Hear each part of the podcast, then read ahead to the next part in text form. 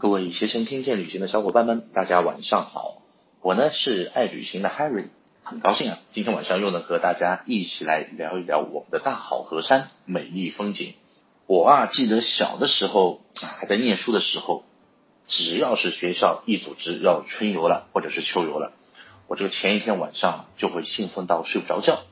在那个时候，其实家里的条件也不是很富裕，不像现在啊，想去哪就能去哪。那个时候啊，旅游对于我们来讲都是一件非常奢侈的一件事情。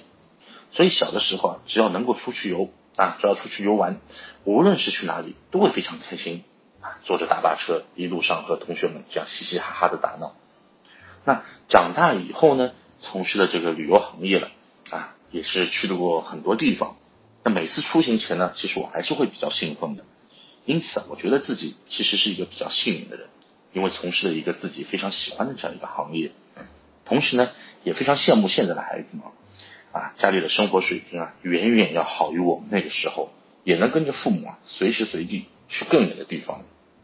所以说呢，我觉得其实每一个人都会有一个自己旅行的梦想，都有自己想要去的那个地方。那么现在疫情呢，可能是牵制住了我们的脚步，但是我相信人类是一定能够战胜疫情的。那等疫情结束之后呢，我们终究还是能够实现我们的这个旅行之梦。那今天呢，我就会和大家一起来聊一聊啊，我所喜欢的厦门这座城市啊。虽然说我们现在不能够呃出去啊，但是的话，不出行听听也能让目的地给我们带来其他的一些啊开心的这样的一个体验。不知道大家有没有听说过下面这段话？说的是，人生呢就要像这个厦门大桥，总是找不到对应的出口；生活啊要像这个翔安隧道啊，开进去就不能够掉头；心情呢要像嘉禾路，堵得慌啊，且从来都没有舒畅过；爱情啊要像这个成功大道啊，瞬时激情，赌时心碎；事业呢就要像台湾街。总有公交挡在你前面，婚姻就像仙岳路，总在施工，进出都挺难。薪水呢，就像这个演武大桥，水准啊老接近这个地平线了。淡定就要像厦门大学啊，正门黯然，但是后门广阔。这一辈子啊，就要像这个思明南路，从妇幼到大生里。大家听到这个最后一句啊，一辈子要上思明南路，从妇幼到大生里。为什么这么说呢？因为妇幼是所医院，很多厦门人啊在此出生，而厦门殡仪馆呢，以前就是在这个大生里啊，想必只有老厦门人才知道。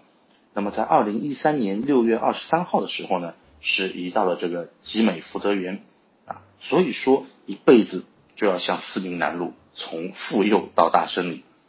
那厦门呢，是一个外来人口啊非常繁多的这样一个城市，很多冷门知识啊，老厦门都不一定知道，新厦门人就更别说了。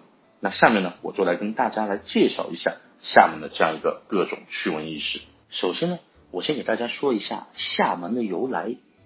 厦门啊，以前其实是一座孤岛，古时候啊，它那个交通是非常的不便的。那所以一直到了唐朝以前啊，厦门。一直是一座无名的岛屿。唐朝开元至天宝年间，大陆呢有陈、薛两大姓氏的汉人先后渡海入岛。那么陈氏的族人呢，就是住在这个南边；薛氏呢，就住在这个北边。那么一千一百年前，厦门的先民们啊，就是给厦门岛啊取名叫新城啊，新旧的新。那么到了公元一二七九年的时候呢。中央政府啊，第一次在这个嘉禾屿设置这个军事机构。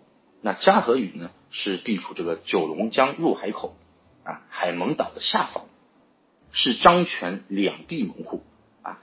民间呢是按地理方位称这个为厦门。这个时候呢是下上下的下，还不是现在这个厦门下。到了这个明万历年间啊，也称之为厦门啊。这个厦门呢是夏天的夏。逐步到了后来，才演化成了如今我们这个厦门。